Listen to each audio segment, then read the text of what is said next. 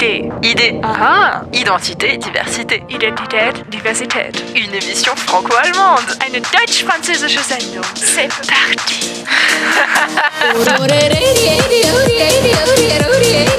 Jetzt gibt's los.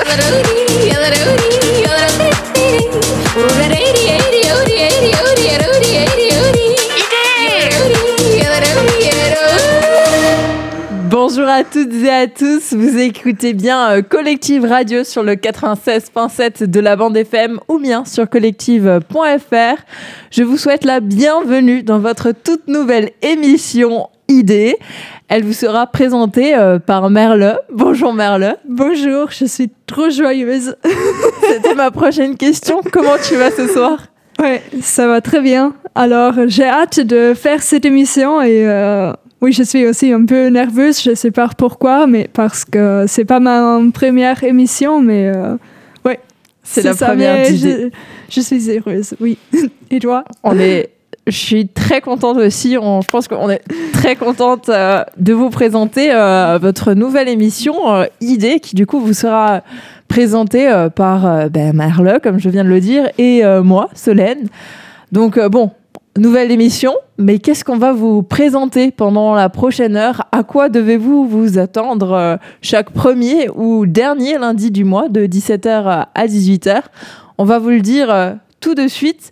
Mais euh, avant Euh, ça, D'abord, tu as oublié Boris. oui, et Boris, pardon Boris, Mais pas de problème, Pardon. vous êtes dans le feu là, c'est normal, Ah, hein, c'est normal. euh, c'est l'excitation, mais euh, oui, et Boris qui est présent euh, à la technique et qui nous a réalisé un sublime jingle. C'est jingle merveilleux. Ouais, trop bien. Bah, tant que ça vous plaît, ça, ça me va alors. Jingle qu'il a dû se reprendre pour faire le premier en fait, qu'on a gardé. oui, c'est ça, j'en ai fait quatre pour en finir un. Désolée. Mais non, c'est pas grave, ça m'a fait plaisir, ça m'a fait plaisir. Alors, euh, tu peux continuer. Bon, ok. Euh, oui, donc avant de vous présenter l'émission, euh, ce que je propose de faire, c'est euh, de se présenter nous-mêmes, de nouveau encore une fois, pour un petit peu plus comprendre le contexte de cette émission. Donc, euh, Merle, je te laisse euh, commencer. Ah, merci. Euh, alors, je, je m'appelle Merle. Euh, je viens d'Allemagne et je fais mon volontariat européen ici à l'Aigle. Et oui, Solène et moi, nous avons créé cette émission ensemble. Oui, C'est ça. Et là, ça fait trois mois, c'est ça que tu es en France? Presque, presque. Bientôt trois mois. dans une demi-semaine, oui. C'est. Trois mois. Je suis venue le 6 septembre. Alors, euh, c'est... euh, ah, c'est une semaine, oui. oui. C'est une semaine. Ouais, ça dure. Et euh, de mon côté, je suis aussi en service civique à la MJC de l'Aigle. Et euh, alors, je viens de l'autre côté du Rhin par rapport euh, à toi, Merlin, mais pas trop loin non plus, car euh, je suis euh, originaire d'Alsace. Donc, Merle étant allemand et vivant en France, et moi étant en vivant pile à la frontière, ayant déjà travaillé en Allemagne aussi, on connaît assez bien les pays l'une de l'autre. Et aussi les différences. Et nous parlons aussi les deux, les deux langues. Alors, euh, ich spreche Deutsch. je parle euh, allemand et Je français. ne parle pas français. Ah, bah, red weiter. ok, on Voilà. laisse ça pour une autre euh, émission. Mais Ce oui. sera, vous pourrez bientôt euh, comprendre cette référence dans une prochaine émission.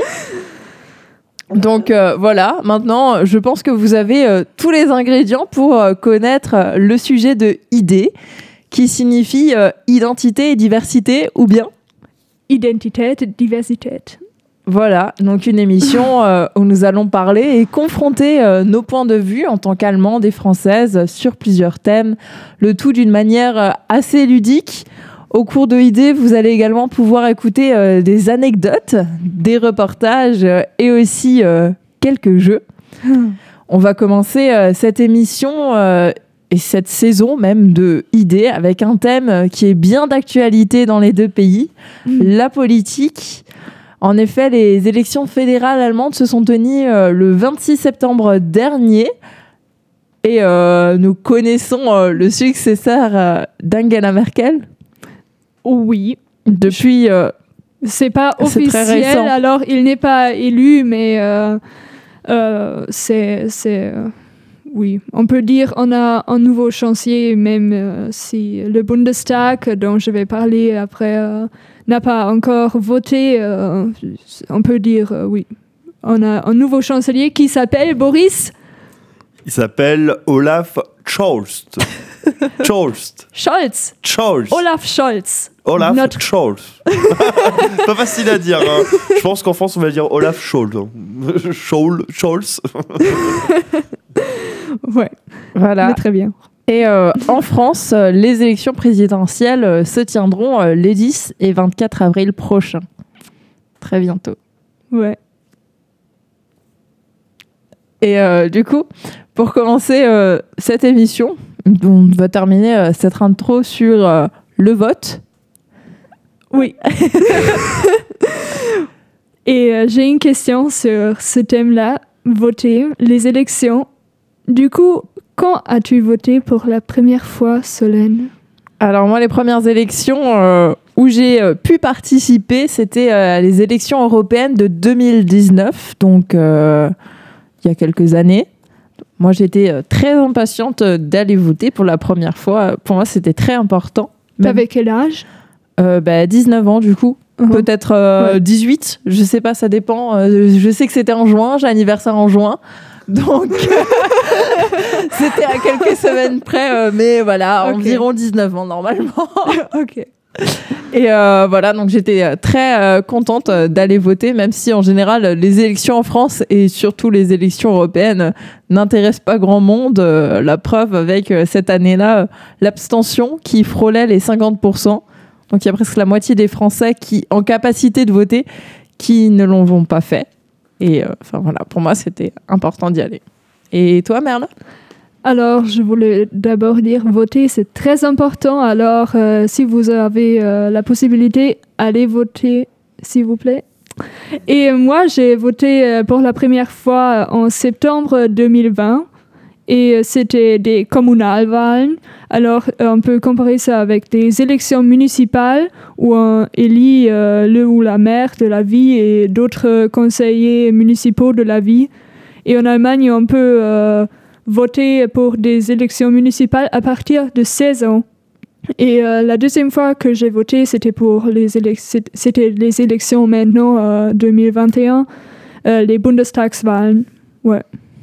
D'accord, super. Donc on peut voter à partir de 16 ans quand c'est pour les municipales. Première différence et euh, première euh, chose qu'on apprend ce soir. Ouais, mais seulement pour euh, les élections municipales. Toutes les autres éle- élections euh, sont à ce moment-là à partir de 18 ans, mais le gouvernement, le nouveau gouvernement veut changer ça. Mais on va voir si ça va arriver ou pas. D'accord. Bon, justement, euh, on va rester euh, dans ce thème des, des élections en commençant euh, par comparer les élections fédérales allemandes aux élections présidentielles françaises. Donc, est-ce que tu peux nous en dire justement plus sur ce fonctionnement allemand? Oui, alors tu as, tu as les, les élections fédérales, tu les as, je dirais, ce sont les élections législatives, je sais Oui. pas, mais euh, oui, comme j'ai déjà dit, ils sont à partir de 18 ans, tous les 4 ans, c'est aussi une différence, je crois. Oui, c'est ça. En France, on a des quinquennats, donc c'est tous les 5 ans. Et euh, on vote pour un nouveau gouvernement. Alors, on a deux voix en même temps. Alors, euh, je crois que c'est une autre différence, mais euh, tu vas nous expliquer ça après. Alors, on voit une fois voter, et, mais on a deux voix à donner. Alors, on ne va pas, euh, on ne va pas aller euh, pour voter deux fois. On va, on va une fois, mais on vote, on a deux voix. Comme ça. Et la première voix, c'est euh, pour une personne. Alors, dans les régions qu'il existe euh, en Allemagne, il y a des ca- candidats des partis. Alors, chaque région a. euh, dans chaque région, euh, la partie choisit un candidat et euh, pour euh, ce candidat, on peut voter. Et le candidat qui, qui a le plus de voix a automatiquement un siège dans le Parlement qui s'appelle en Allemagne Bundestag. Et vous avez compris ça? Si vous ne comprenez quelque chose. On, on t'écoute, on comprend, on voit bien, on voit bien, on voit bien. Ok, la deuxième voie, c'est pour un parti. euh, et plus un parti a de voix, plus il peut euh, envoyer des personnes au Bundestag, alors au Parlement. Et euh, pour ça, il existe des listes avec des candidats euh, qui entrent dans le Bundestag et si le parti a assez de voix. Et en Allemagne, on ne vote pas directement pour le chancelier ou la chancelière. Aussi une différence, je crois. Je... Et euh, les députés dans le Bundestag, alors dans le Parlement, ils votent pour lui ou pour elle. Et après les négociations, euh, après les négociations de la coalition qui s'arrêtent. D'accord. Vous voulez savoir ce qui c'est en coalition ou vous savez ça? Bah dis-nous, qu'est-ce que c'est une coalition? Euh, alors, souvent, un parti n'a pas euh, tout seul la majorité euh, euh, des voix pour élire un chancelier. Alors, il faut former une alliance avec des autres partis et ces autres partis votent pour le chancelier, mais ils revendiquent la réalisation de leur but. Dans les négociations qui ont fini maintenant, alors les négociations de coalition. Euh, ces pa- partis euh, discutent des buts communs et euh, de ce qu'ils veulent faire pendant leur législation ensemble. Oui, c'est ça. D'accord. Donc oui.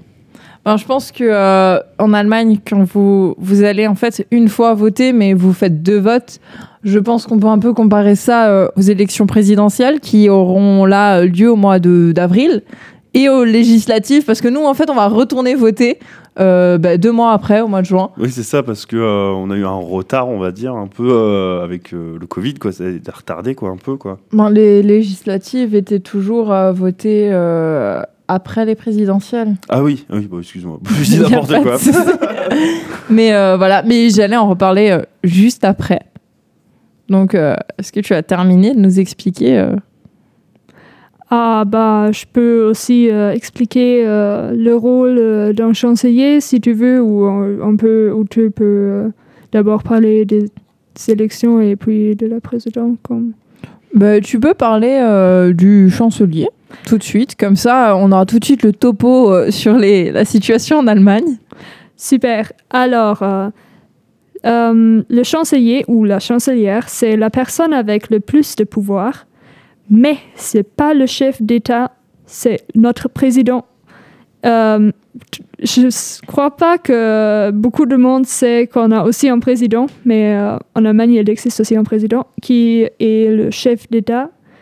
La chancelière euh, propose les ministres et avec eux, elle discute euh, des propositions, des lois, elle délibère euh, sur des projets et aborde euh, aussi des sujets importants. euh, et ensemble, ils forment euh, le Bundesregierung. C'est ça. Le président, il signe des lois et après, ils sont valables. Alors, il contrôle les lois c'est le, c'est le rôle euh, du président. Et alors, euh, comme j'ai déjà dit, il existe aussi un parlement. En Allemagne, c'est le Bundestag euh, qui siège à Berlin, au Reichstag. C'est ce château qu'on connaît peut-être avec euh, une hémisphère en verre, euh, je ne sais pas. Et euh, les députés euh, au Bundestag, ils élisent euh, le chancelier. Alors, c'est ce qu'ils vont faire euh, dans les prochaines semaines. Euh, ils s'occupent aussi des lois et euh, discutent des finances. Et de plus, ils contrôlent le gouvernement. Alors, le Bundesregierung, Angela Merkel, à ce moment-là, ou Olaf Scholz, dans quelques semaines, euh, et les ministres. Et oui, ce sont leurs leur exercice. Mais c'était très superficiel, euh, bien sûr. euh, mais euh, comment alors se déroule en France si tu n'as pas, si vous n'avez pas des questions? Moi, si j'ai une question. Du coup, euh, en Allemagne, il y a un président, mais le président, euh, qui sait comment est-il élu? Est-ce que c'est aussi euh, le Bundestag qui l'élit ou C'est un peu plus compliqué. c'est pourquoi je n'ai pas dit ça. Parce qu'il y a le Bundesversammlung et le Bundesversammlung a une seule exercice, élire le président.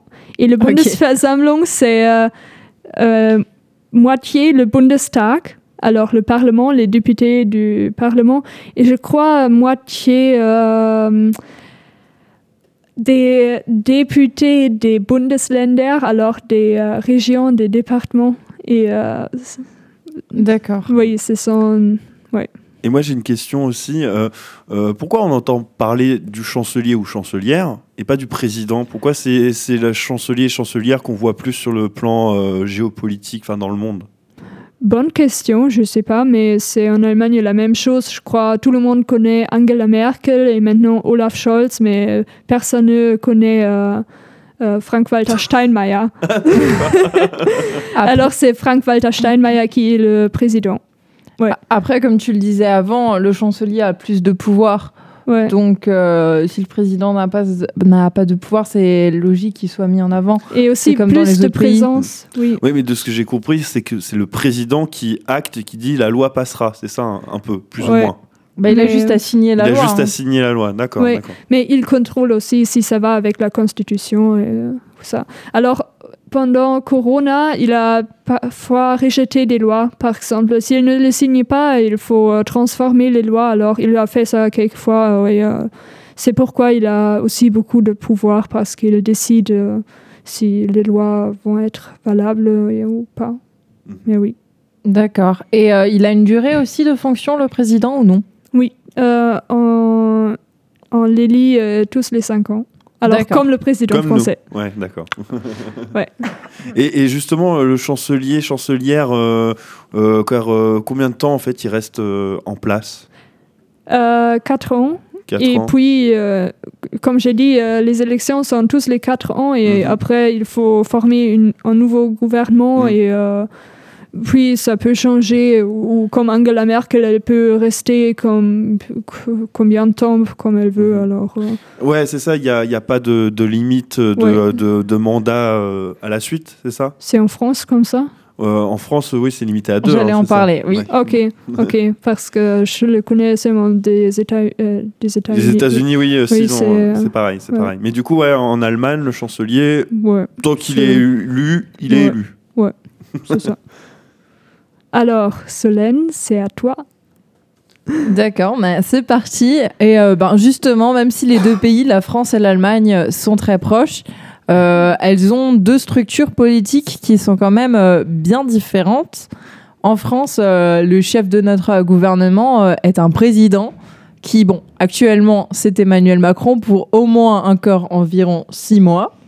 Est-ce qu'il va renouveler son mandat ou non euh, Il n'a pas encore euh, posé sa candidature euh, pour les prochaines élections euh, présidentielles, donc on ne le sait pas encore, même si on se doute bien qui va se représenter. Alors en France, le président, il est élu au suffrage universel direct, c'est-à-dire que tous les citoyens ayant la nationalité française et plus de 18 ans peuvent aller voter. Et euh, pour ce qui est de l'aspect euh, direct, c'est parce que, comme on le disait avant, en France, on vote euh, tout de suite pour le candidat qu'on souhaite. Personne va voter ensuite comme au Bundestag. Et comme on le disait aussi encore avant, bah, contrairement à Angela Merkel qui a été la chancelière allemande pendant presque 16 ans, le président français ne peut pas faire plus de deux quinquennats, donc deux mandats qui ont une durée de 5 ans chacun. Et voilà, enfin ce que je voulais euh, parler, c'était un petit peu des pouvoirs intéressants entre gros guillemets euh, du président, parce que euh, on sait les pouvoirs qu'il a, mais enfin il y a plein de pouvoirs en fait qu'il a et qu'on sait pas forcément, et c'est sur ça que, que je voulais un petit peu m'attarder. Donc bon, le président, parmi ses pouvoirs, il peut réviser la Constitution, qui est l'ensemble de lois qui euh, fixent le fonctionnement euh, et l'organisation euh, du pays. Mais bon, pour cela, s'il veut réviser cette constitution, il doit, il peut pas faire ça tout seul. hein. Il doit d'abord passer par la voie du Parlement, qui est l'Assemblée et le Sénat que j'évoquerai plus tard, ou sinon par le biais d'un référendum. Voilà pour ça. Si vous avez des questions tout de suite là-dessus. Bah, c'est plus pour toi, Merle, parce que moi, je vois à peu près comment ça fonctionne. Ça va pour le moment Pas trop perdu? Ouais, ouais, ouais, ouais. Parmi euh, les autres euh, pouvoirs du président euh, de la République française, alors dans certaines circonstances de menaces graves et immédiates, il peut bénéficier de pouvoirs exceptionnels qui lui permettent de cumuler l'ensemble des trois pouvoirs, l'exécutif, le judiciaire et le législatif. Donc ça dans le but de protéger la France et de mettre fin à la menace. Alors bien sûr, c'est quand même euh, contrôlé. euh, les conditions de ces circonstances euh, sont définies. Atteinte à l'intégrité du territoire, de l'indépendance, interruption du fonctionnement régulier des pouvoirs publics, etc. Et après 30 jours de pouvoir comme ça, donc environ un mois, le Conseil constitutionnel, donc qui vérifie que ben, les lois, comme le président en Allemagne, que les lois soient bien en accord avec la Constitution, ben, peut être saisi pour examiner euh, si les conditions euh, de ces pleins pouvoirs du président euh, peuvent, et sont toujours réunies. Et cela peut aussi se faire par le président de l'Assemblée nationale, celui du Sénat, ou encore juste par un regroupement de, 30, de 60 pardon, sénateurs ou députés. Mais cet article de la Constitution, il a été appliqué une seule fois par euh, Charles de Gaulle du 23 avril au 29 septembre euh, 1961, après la tentative euh, de coup d'État de quatre euh, généraux en Algérie euh, française, à l'époque où les Français, euh, où l'Algérie était encore une colonie française en fait. Oui. voilà, jusqu'ici, euh, enfin, un pouvoir qui va être un peu surprenant comme ça quand on se dit euh, qu'une seule personne peut totalement tout contrôler. Ouais, ça me semble aussi que le président peut avoir beaucoup de pouvoir. Et il- avec tous ces exercices, il est bien occupé. Non? Oui. Et euh, voilà, parmi les autres euh, pouvoirs euh, du président, il a aussi un droit de grâce qui lui permet de réduire ou de supprimer la peine d'un condamné. Donc ça peut fonctionner avec une peine de prison ou euh, donc avec une libération avant d'avoir purgé euh, la totalité de la peine, mais aussi euh, avec des amendes où le montant euh, peut être euh, réduit. Et justement, je voulais savoir, Merle, ça, ça existe ou pas euh, le droit de grâce euh, en, en Allemagne? Ça te dit quelque chose ou pas? Non. Non. Et je crois pas que c'est possible, pas du tout. Non. D'accord, d'accord. Et voilà, et donc ça c'était euh, pour le président qui avec euh, le gouvernement donc possède le pouvoir euh, exécutif, celui d'assurer l'application des lois. Mais bon, comme on, on le disait, le fonctionnement de l'État français ne tourne pas uniquement autour du président. Il y a aussi le Parlement qui est constitué de l'Assemblée nationale et du Sénat, qui sont deux chambres différentes et qui ont un rôle important. Alors, euh, donc c'est eux, c'est donc le Parlement, les deux chambres ensemble, qui votent euh, les lois et qui possèdent euh, le pouvoir législatif. Super. Voilà. Et euh, tiens, moi je voulais savoir aussi, parce que le euh, chef de l'État, le président de la République française, il est aussi chef euh, des armées. Euh, en Allemagne, qui c'est qui est le chef des armées? Euh, c'est un officier, euh, c'est pas, c'est ni euh, le chancelier ni euh, le président, c'est euh, c'est divisé. D'accord, d'accord, d'accord. Je propose donc de faire une petite pause musicale après Ouais. toutes ces informations digérer. Je voulais dire le même, la même chose. Et qu'est-ce qu'on va écouter, hein, du coup, euh, Merle Tu sais Ou c'est qui c'est qui a choisi, euh, du coup, cette. euh, Alors- C'est des choix communs. Ah, c'est des Ouais. choix communs. Euh, des musiques françaises, on va, on va écouter dans cette émission des musiques françaises et des musiques allemandes et pas des musiques anglaises. Mhm. Peut-être un peu, mais pas trop. euh, pas trop euh. Alors, on écoute euh, pour la première musique aujourd'hui Hashtag Laut sein. C'est euh, un groupe a cappella, ça vous dit quelque chose? Oui. S'il y a Oui. que de voix, alors euh, il n'y a pas d'instrument, même si ça semble parfois. Et euh, c'est une chanson euh, bien politique, alors euh, c'est euh, en, en parole contre les nazis. D'accord. Et elle s'appelle comment la chanson? Hashtag laut sein. Lausanne, tout de suite. Sur, Alors, euh, sur Collective.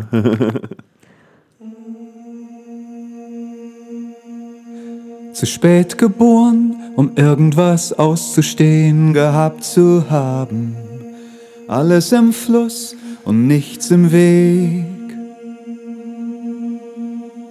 Das Aufbegehren tief in der Unbefangenheit begraben. Meinungsfrei als Privileg. Der Tisch gedeckt, jeglichem Luxus einfach zugeflogen, den Kopf Sand unter meditiert.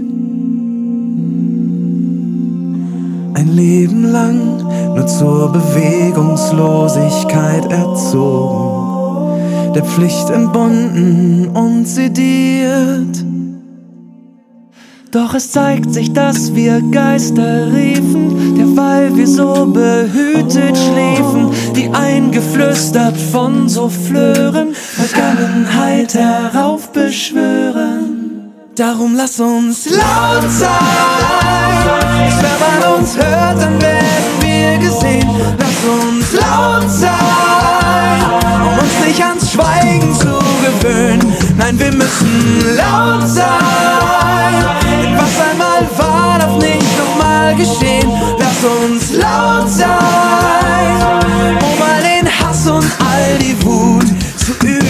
Sie wollen verführen, Antworten simpel auf komplexe Fragen, indem sie andere diffamieren. Durch offene Türen befeuern sie Ängste und verlogene Klagen, um sich als Opfer zu inszenieren. Mehr verfangen sich in den Netzen, je greller sie krakeln und hetzen. Und wer versucht, sie wegzuschweigen, den werden sie sich einverleiben. Also lass uns laut sein, wenn man uns hört, dann werden wir gesehen. Lass uns laut sein, um uns nicht ans Schweigen zu gewöhnen. Nein, wir müssen laut sein,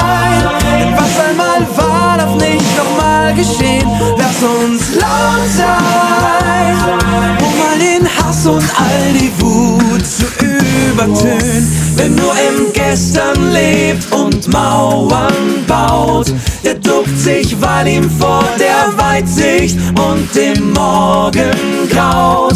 Doch Fakt ist, alles ist vergänglich, nur der Wandel hat Bestand. Und wer sich weigert, das zu sehen, fährt die Welt gegen die Wand. Zukunft kommt und sie macht nicht Halt an irgendwelchen Grenzen. Darum lass uns laut sein. Zeigen wir, dass wir uns für Rechten ist. Lass uns laut sein.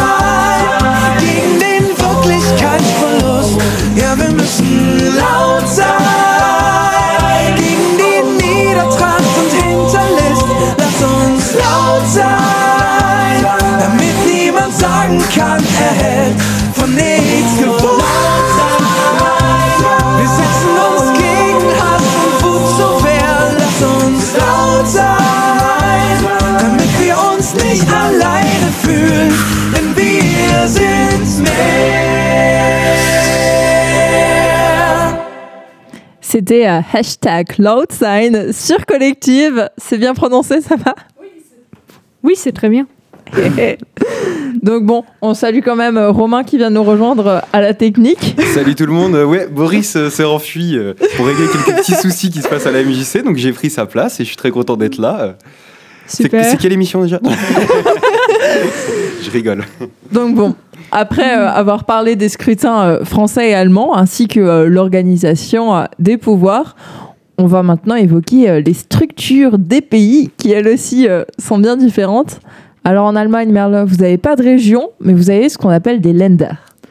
Oui, mais moi, je pense pas que c'est trop différent. Alors, c'est mon avis, mais oui, on va voir. l'Allemagne. Alors, je vais faire un petit zoom euh, de mon euh, d'où je viens. Et euh, l'Allemagne, c'est du- subdivisé. Euh, et tout d'abord, il y a l'État, c'est l'Allemagne. Et la politique, ce sont des structures que j'ai expliquées avant. Puis, on a 16 régions, ce sont les Bundesländer ou Kurtländer. C'est Nordrhein-Westfalen. Euh, de mon côté, c'est euh, la Rhénanie du Nord-Westphalie, je crois en français. euh, C'est ça, mais c'est pas beau donc. c'est assez, compliqué. Et euh, en raison de fédéralisme, ces lenders sont très autonomes et ont leurs propres lois et qui, ces lois sont valables seulement dans ce land, alors dans cette région. Et ils ont une structure qui est bien similaire avec l'État, mais un peu plus petit. Et ils s'occupent par exemple de l'école, de la santé et des fonctionnaires euh, et euh, de la police. Et les présidentes des lenders se rencontrent aussi et votent pour, ou contre des lois. Alors euh, il y a aussi une structure pour inclure les chefs des lenders. C'est ça, ils s'appellent Ministerpräsidenten pour ceux qui veulent savoir. Puis on fait un zoom parce qu'il y a une troisième subdivision, c'est, mais c'est seulement pour quelques régions. Alors euh, c'est pas toutes euh, les Bundesländer sont subdivisées euh, dans des c'est, Bezirksregierung. Euh, alors, comme je viens du Rhénanie du Nord-Westphalie, qui est divisé en quatre districts, je vais les appeler districts parce que ouais, je sais pas, Oui, c'est- ça sera plus simple euh, Ouais. à comprendre euh, d'un point de vue euh, Ouais. non germanophone. ouais. Alors, euh, des grands Bundesländer ou des grandes euh, régions, ils sont subdivisés en districts. Et je vis dans le district d'Etmold. C'est, je sais pas, c'est une vie. Je sais pas pourquoi c'est le vie de ce district. Ouais, c'est pas même euh, la vie assez euh, le plus grand. Mais ouais, on sait pas. Puis, il y a euh, toutes les Bundesländer et tous les districts sont subdivisés en Kreise.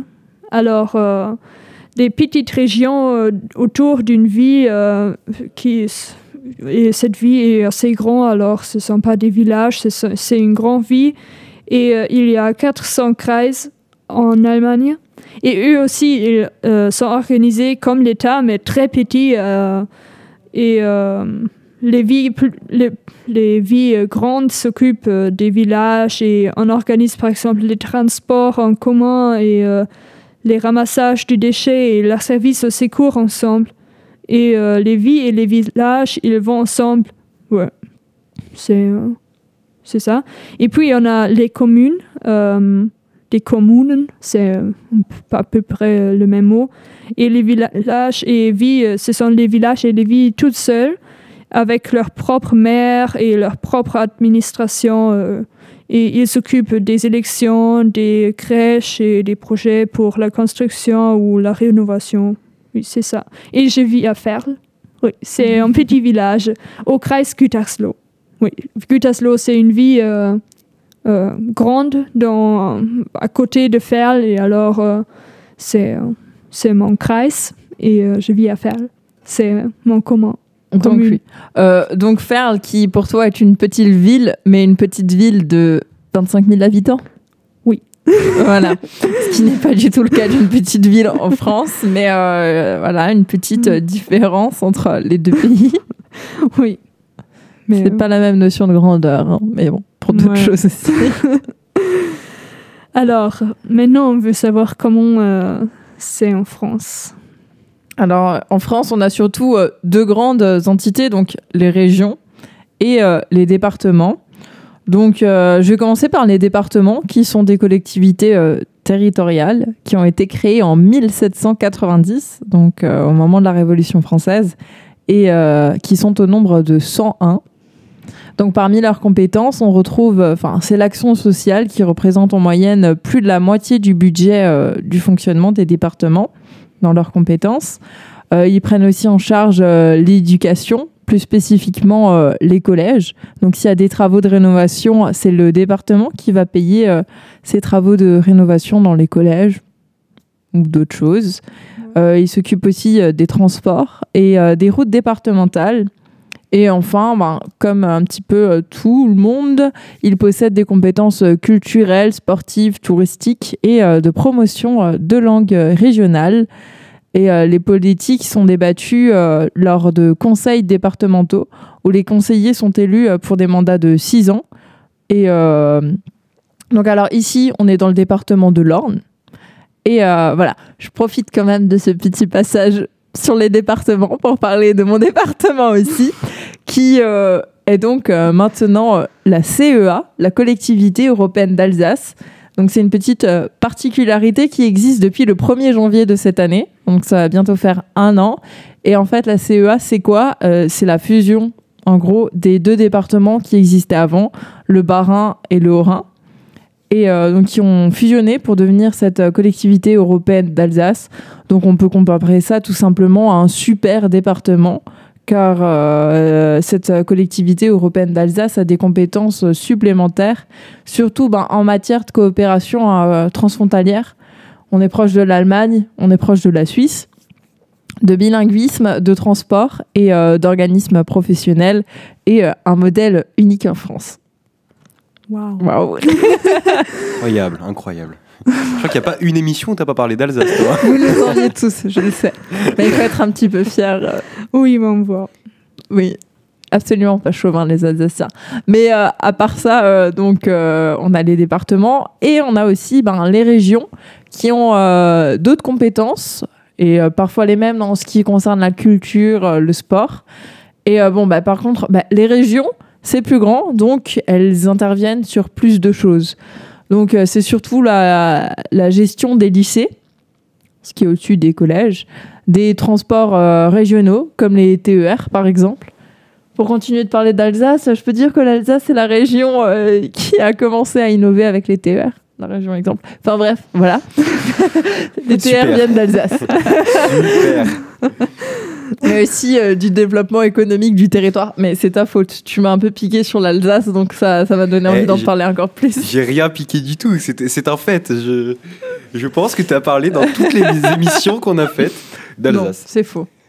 Mmh, ah, Vous verrez demain dans les gueules partout. Mais euh, voilà, donc comme pour les conseillers départementaux, euh, les conseillers régionaux sont aussi élus euh, pour un mandat de 6 ans. C'est quasiment pareil. Et euh, donc par contre, euh, en France, le concept actuel de région est très récent, car il date de 1956. Uh-huh. C'est c'est très très récent. Et euh, en fait, le rôle principal de celle-ci était essentiellement de décentraliser le pouvoir et de partager, on va dire, l'attractivité de Paris avec d'autres grandes villes de la France. Donc en France, les régions, c'est pour décentraliser, mais c'est pas autant décentralisé que par exemple euh, les Länder allemands, qui eux ont carrément Mhm. des lois spécifiques Oui.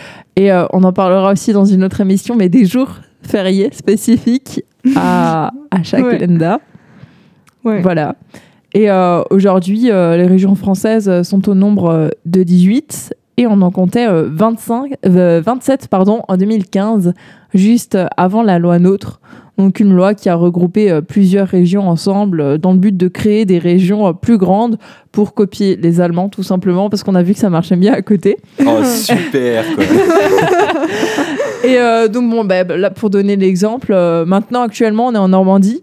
Mais euh, avant 2015, c'était la basse et la haute Normandie. Donc, euh, en 2015, on aurait été en basse Normandie. Mais alors. Vous êtes. Bah, tu étais Bah, pas normand, toi. Donc, Bah, ne me dis pas OK, dis oui, c'est ça. bah, attends, c'est quoi la différence entre ok et oui? Ok, on laisse tomber. J'ai pas compris. Euh, alors, la France, c'est pas, c'est pas un État fédéral, non? Non. Ok, ouais. Je crois que c'est une grande différence Voilà. Bon, avec. euh, pour digérer tout ça, euh, de nouveau, une nouvelle fois, on s'écoute euh, une autre musique. Ah bah oui. euh, Oh, bah oui, Et qu'est-ce qu'on va écouter du coup, Solène tu parles trop. Je parle trop. Je parle trop, je t'emp- je t'empêche d'annoncer ton son Non, non, c'est la musique. Tu parles trop. Ah mince J'ai cru que c'était ciblé. hein. Tu l'as choisi parce que tu savais que j'allais prendre la technique après Boris Non, non, euh, pourquoi on l'a choisi? Merle, c'était ton idée. Pourquoi tu as choisi Tu parles trop Ah, parce que les hommes politiques, ils parlent trop. Voilà, Ok. tout simplement. Ouais. Eh Ils ben- doivent agir. Ils doivent, plus- Ouais. ils doivent arrêter de- de- d'envoyer des paroles en l'air, on va dire. Ouais, Et bah, c'est ça. on va, on va écouter du coup, c'est de quel groupe? La rue qui est à nous. Et bah, on y va tout de suite. C'est Tu parles trop de La rue qui est à nous sur Collective.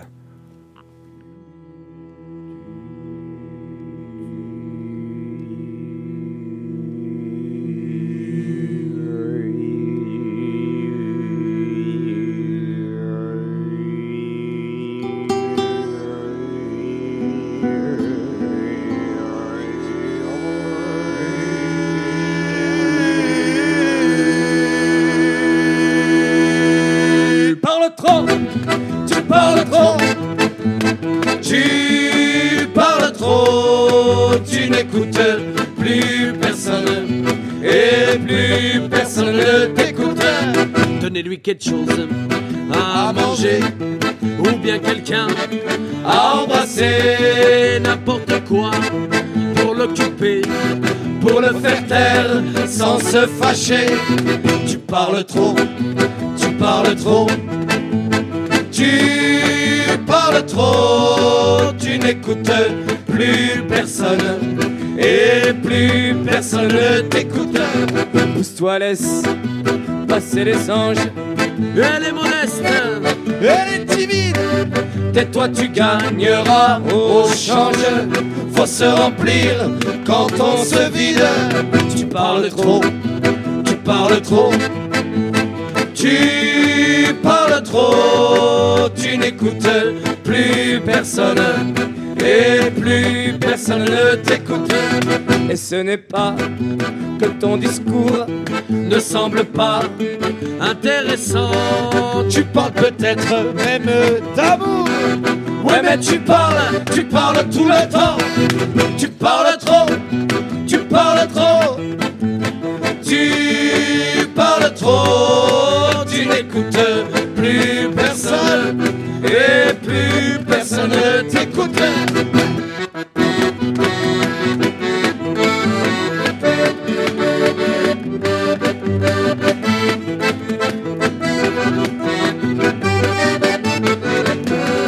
Tu doubles tout le monde et tu te vautres.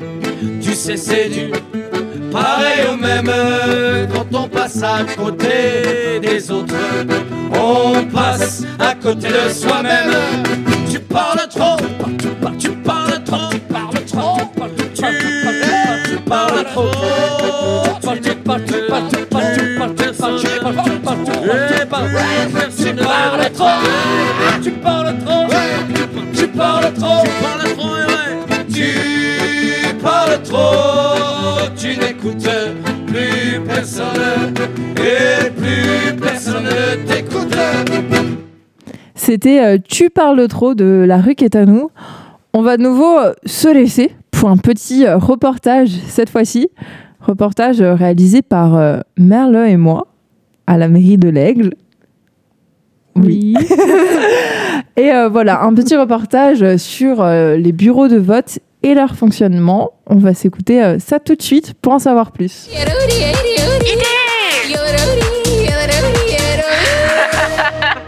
Quand on parle d'élection, on pense directement aux campagnes, aux candidats qui débattent, aux politiques. Pourtant, ce ne sont pas les seules personnes importantes lors des scrutins. Il y a aussi des personnes dans l'ombre, cachées derrière une urne ou une table, celles que vous croisez lorsque vous vous rendez à votre bureau de vote pour aller vous exprimer. Ces personnes qui vous demandent votre carte d'électeur à votre entrée ou qui vous disent à voter quand vous glissez votre bulletin dans l'urne. Mais qui sont-elles vraiment C'est ce que nous allons évoquer aujourd'hui avec Pascal Guignon, maire adjoint de la ville de l'Aigle. Bonjour. Bonjour. Qui sont ces personnes dans les bureaux de vote et quel est leur rôle? Leur rôle, bien sûr, est de tenir ce, euh, ce bureau de vote. Normalement, il y a trois personnes. Il y a un président, un assesseur et un secrétaire. Le rôle du président, c'est de surveiller, euh, je dirais, le bon déroulement des élections.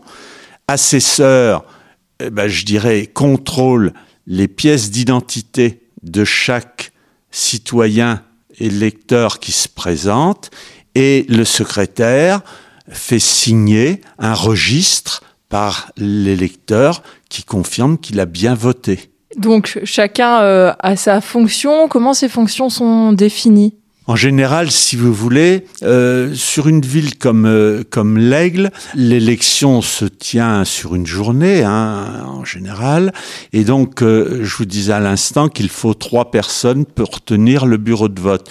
Mais l'ouverture des bureaux de vote a lieu en général à 8 heures le matin et la fermeture intervient à 18 heures. Donc il y a en général trois équipes qui se succèdent au fil de la journée. Ce qui veut dire qu'en réalité, il y a à peu près 9, 10 personnes. Sur une ville comme l'Aigle, il y a 4 bureaux de vote, donc il faut 40 personnes. Donc la, la, la fonction de chacun, si vous voulez, eh bien, les présidents, c'est une fonction qui est attribuée au maire et au maire adjoint. Les secrétaires, ce sont aujourd'hui du personnel communal, si vous voulez, donc du personnel de la mairie.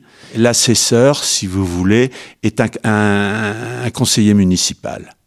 Donc euh, une fois euh, la journée de, vote terminée, donc aux alentours euh, de 18h, quand le bureau de vote ferme et que les électeurs sont sortis aussi, arrive le dépouillement. Alors là, une nouvelle fois, c'est une nouvelle étape du vote. Comment cela se passe-t-il?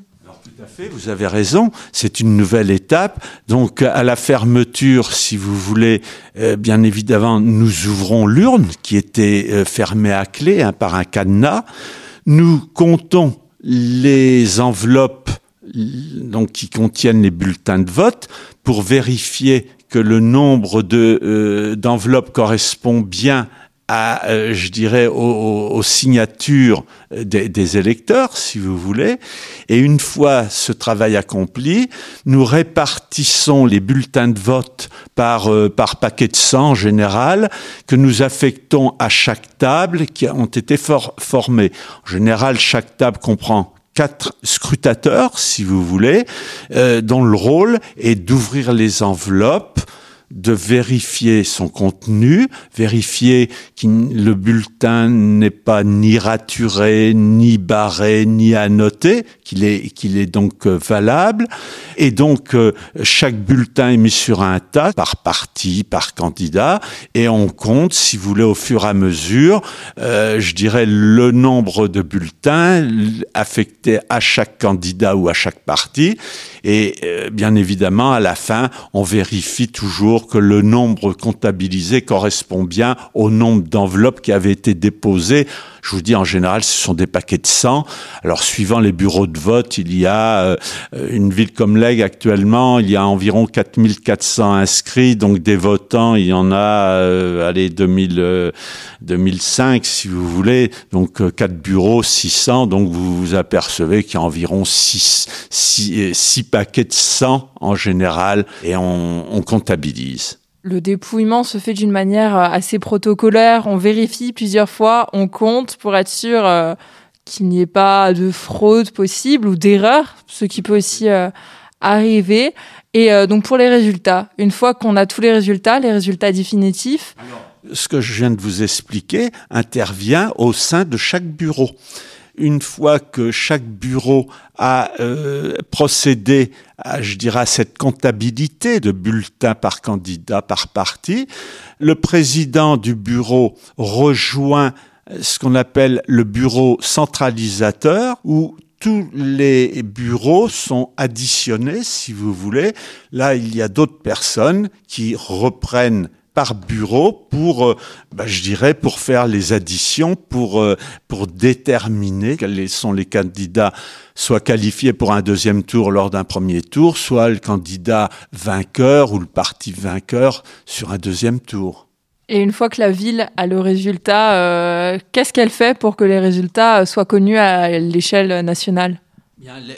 Aussitôt les, comptes établis, les résultats sont transmis à la préfecture qui centralise par département, hein, sur son département, et qui répercute au ministère de l'Intérieur à Paris, si vous voulez.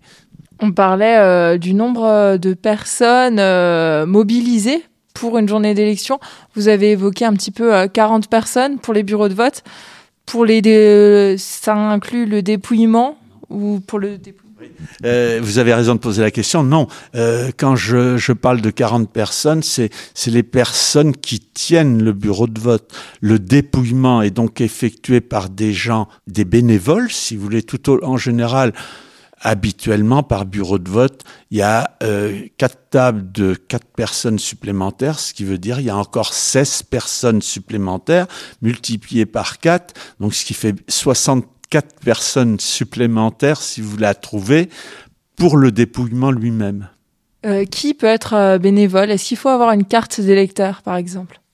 Normalement, si vous voulez, on prend euh, ces, ces gens bénévoles parmi les électeurs. Nous savons que dans tel quartier, telle personne euh, se fera un plaisir de venir nous aider euh, pour dépouiller à 18 heures. Donc il faut être électeur sur le bureau de vote en question, si vous voulez. Alors, moi, je pourrais pas aider. Vous pourriez assister, si cela vous fait plaisir, mais vous ne pouvez pas être euh, scrutateur, vous ne pouvez pas dépouiller. Et euh, justement, maintenant, si quelqu'un euh, entend ce reportage et se dit Ah, tiens, ça me tenterait bien d'essayer euh, et de venir aider une fois, euh, comment euh, devrait-elle s'y prendre? Il y a deux solutions. C'est soit en amont, c'est-à-dire euh, la semaine qui précède, passer à la mairie pour dire je suis disposé à venir participer au dépouillement, ou si cette personne vote, lors de son vote, elle indique au secrétaire présent euh, qu'elle est disponible pour participer le soir. Parce qu'en général, on manque, on manque de personnes de plus en plus, si vous voulez, parce que vous apercevez que, euh, vous voyez, euh, 64 scrutateurs, une quarantaine de personnes pour tenir les bureaux de vote dans une ville comme l'Aix, cela représente plus de 100 personnes. Alors, merci à vous. Mais c'est moi qui vous remercie d'être venu m'interviewer. Merci.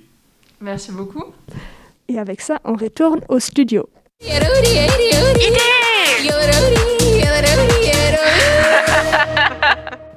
Rebonjour à toutes et à tous. Vous êtes toujours sur Collective sur le 96.7 ou sur collective.fr. On va maintenant euh, passer à un petit jeu.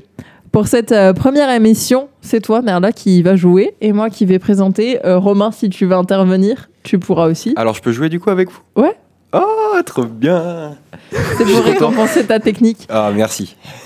Donc, euh, une émission politique. La politique, qu'est-ce que c'est? C'est faire des lois. Alors, euh, le jeu, c'est ça. Je vais dire euh, trois lois, deux qui existent euh, vraiment et une euh, qui a été inventée par mes soins. Donc, on va commencer par des lois françaises. Euh, Romain, toi, sur les lois françaises, tu ne dis rien parce que tu sauras forcément. Ok, d'accord. Donc, deux vraies et une fausse. Tu dois me trouver la fausse. D'accord? Oui. Alors, 1. Il est interdit de prendre des photos de la tour Eiffel de nuit. 2. Il est interdit... Pardon. C'est- n'importe quoi. La première fait sérieux, mais après c'est n'importe quoi. Alors, 2. Il est interdit pour un membre du gouvernement de porter une salopette.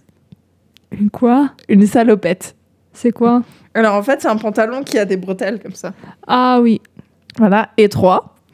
Il est interdit d'appeler son cochon Napoléon. Je dirais c'est le 2 qui est faux. Oui. Parce que je savais cette euh, chose avec la tour Eiffel parce que quand on a visité euh, Paris, ils nous ont dit Eh, pas prendre tes photos de la tour Eiffel. Bah, bah, bah. D'accord. Je savais aussi du coup euh, pour le cochon. Et je savais aussi pour la Tour Eiffel, parce qu'il faut des droits spéciaux. Il faut vraiment être photographe et avoir une autorisation pour pouvoir ça. en prendre. En quoi. fait, exactement, fou. parce que euh, les 20 000 lumières qui euh, composent l'éclairage de nuit de la Tour Eiffel sont considérées comme une œuvre artistique et euh, c'est protégé par des droits d'auteur. Waouh. Voilà. C'est fun. C'est très fun. Ouais. J'ai appris ça il y a pas longtemps en plus, donc quand j'ai vu, là dans, vu ça dans les idées de loi, je me dis Ah, ça, il faut que je le fasse, c'est c'est bien et tout. voilà. On va continuer avec des lois allemandes. Je sais pas si tu sais, mais du coup, enfin, Romain, je te laisserai jouer en premier. Ok. Donc bon. Alors, tous les employés doivent voir le ciel, au minimum un petit bout, depuis leur bureau. Les pubs ont interdiction de refuser du monde. Ou chaque ville et village a l'obligation de planter au minimum un arbre par an. C'était quoi le deuxième réponse? Euh, les pubs ont interdiction de refuser du monde. Le pub Les bars.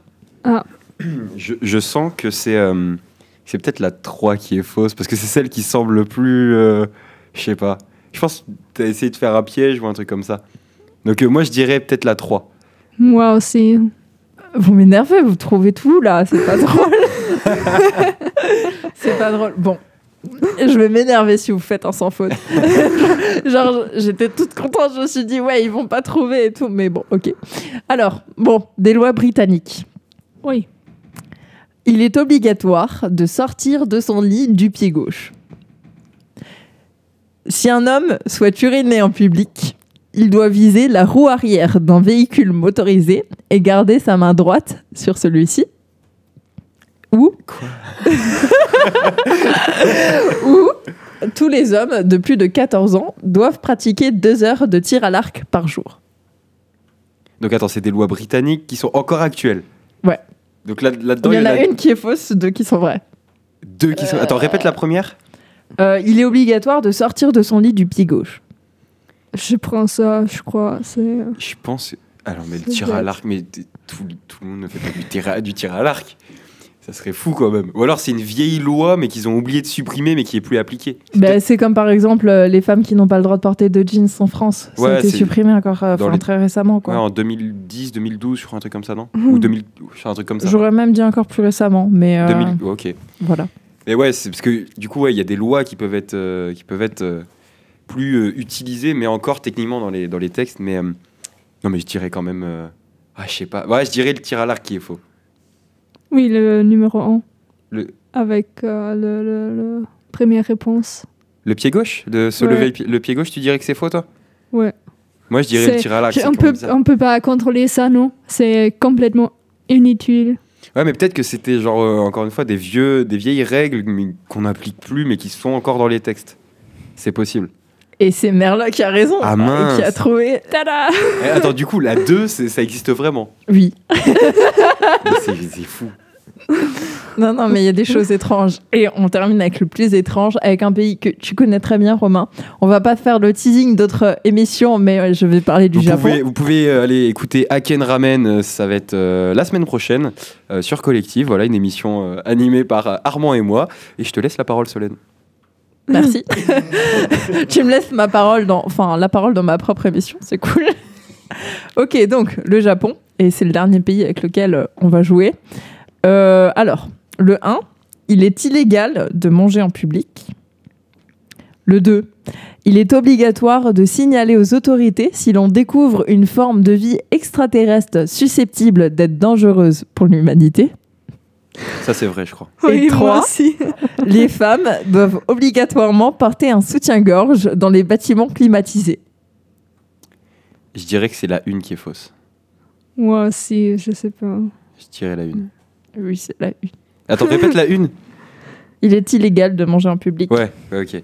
Ouais, non, c'était sûr, c'était la une. Mais il y a des lois bizarres au Japon. hein. Oui. D'ailleurs, ça fait, une- ça fait une bonne idée de, de truc. euh, comme ça, je revole encore ton- tes concepts euh, pour, euh, pour notre émission. C'était gratuit. Merci, merci d'être mon inspiration quotidienne. oh là Oh là Il faut bien que je fasse un compliment parce qu'après tu, tu me critiques, tu fais ouais, tu vous volez toutes nos, nos idées de concept et tout. Non mais du coup ouais, très très très marrant, très marrant ce petit jeu. Donc, Aken Ramen, euh, comme vous l'aurez compris, si vous voulez euh, trouver un dérivé de idée, mais en version euh, japonais. Ah c'est pas la même chose, c'est pas la même chose.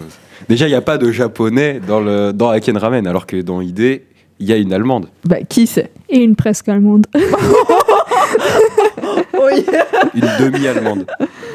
Alors, je propose qu'on euh, continue avec les points communs. D'accord. En- entre les deux? Entre la France et l'Allemagne Oui. Oh, Euh, pour Ça concernant la politique. Et on n'écoute Ah, pas de musique entre? Non. Non. Non? Non. Non, non, je veux jouer. Un petit Schreiner Liebe, par exemple. On peut faire ça après, non? D'accord. Ça me va. Je veux. Oui, parle des points communs. Tu as l'air très motivé pour nous parler de ça. Oui, bien sûr. Oui, alors les points communs concernant la politique, euh, c'est l'Europe et les élections européennes. La France et l'Allemagne, ce sont les deux pays fondateurs de l'Europe. Aujourd'hui, l'Europe a 27 États membres et tous les cinq ans, euh, il y a les élections européennes. Bien qu'elles soient très importantes, la participation est très basse. Les prochaines élections sont en 2024 et on vote euh, des députés européens. On a une voix et euh, les députés travaillent à Strasbourg dans le Parlement européen où j'étais. Et toi aussi. Alors, mais, mais moi, j'ai même, je sais pas, j'ai même euh, entré le Parlement européen. C'était trop cool à European Youth Event. C'est difficile à changer dans l'anglais. Oui. Alors, pardon. Euh, les députés européens, ils contrôlent la Commission européenne et ils discutent et adoptent des lois. Et comme ces lois peuvent avoir une grande influence dans notre vie quotidienne, c'est important de voter. Et euh, je voulais dire, l'UE est visible même ici euh, en Normandie parce que moi, par exemple, je peux téléphoner à mes parents sans payer. Je suis allemande et euh, je ne dois pas payer si je veux appeler mes parents qui sont bien en Allemagne. Ou euh, on utilise tous l'euro et euh, on n'est pas obligatoire d'être contrôlé aux frontières. Et je pense que c'est très cool. Alors, c'est bien d'avoir une influence sur, sur ce qu'ils font dans l'UE. Et un autre point commun, ce sont les trois pouvoirs, exécutif, législatif et judiciaire, c'est ça, euh, la prononciation.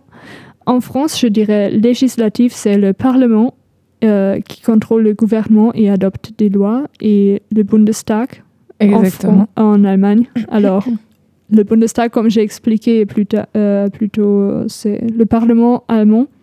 Puis il y a l'exécutif, c'est le gouvernement et le président. Et en Allemagne, c'est le Bundesregierung, alors euh, le chancelier ou la chancelière et les ministres. Et euh, ils mettent en œuvre des lois, euh, le président il contrôle l'armée, non? Et il dicte euh, des règlements. Oui. Et puis, il y a le pouvoir judiciaire, c'est ce dont on n'a pas parlé aujourd'hui, mais ce sont des tribunaux. Alors, en France, je crois c'est la Cour de cassation et le Conseil, conseil constitutionnel. Euh, il me semble qu'en France, euh, c'est plutôt euh, les, les jurés, les, procureurs, etc., qui possèdent ce pouvoir ben, forcément au tribunal lors de jugements. En Allemagne, c'est le euh, Bundesverfassungsgericht und et le Bundesgerichtshof. Gerichtshof, pardon, le Bundesgerichtshof, comme ça. Tu en perds ton allemand. Et Oui. j'ai rien compris. Oui, ce sont des tribunaux de plus haut en Allemagne et euh, oui, euh, ils euh, voient si euh, les lois sont respectées et euh, ils examinent aussi euh, s'ils vont avec la Constitution. C'est ça. Ok, ok. Alors, je propose qu'on continue avec euh, Schrei nach Liebe, Ouais. une musique qui, qui est allemande, mais Solène souhaitait euh, cette musique-là. Oui. de Et, euh, oui. Die Ärzte. C'est impossible à prononcer. Et ben on va s'écouter ça tout de suite sur Collective. C'est parti, Die Ärzte, euh, Schrein. Allez, c'est parti.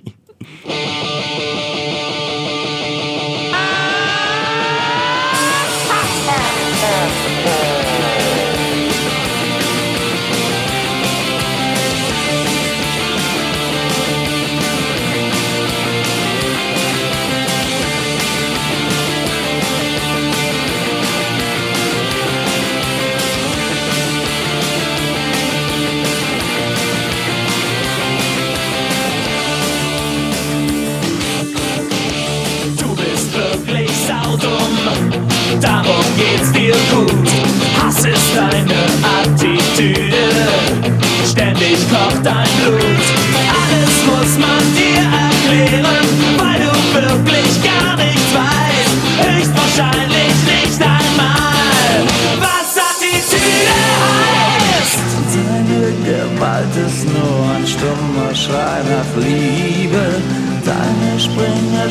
Springerstiefel sehnen sich nach Zärtlichkeit. Du hast nie gelernt, dich zu artikulieren.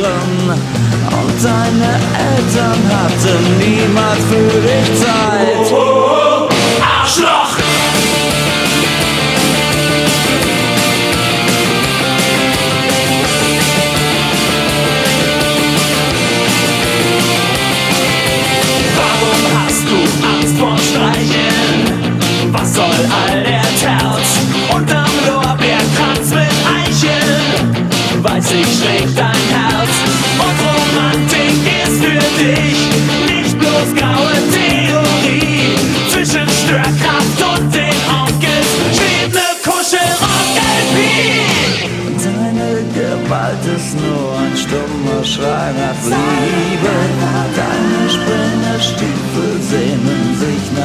Zärtlichkeit.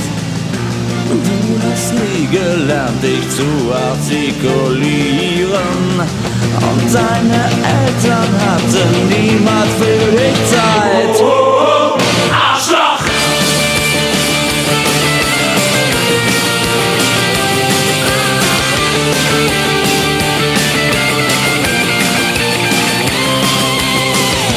Weil du Probleme hast, die keinen interessieren. Weil du Schiss vom Schmusen hast, bist du ein Faschist. Du musst deinen Selbsthass nicht auf andere projizieren, damit keiner merkt, was für ein lieber Kerl du bist. Deine Gewalt ist nur ein stummer Schrei nach Liebe. Deine Springerstiefel sehnen sich nach Zärtlichkeit. Du hast nie gelernt, dich artikulieren. Und deine Freundin,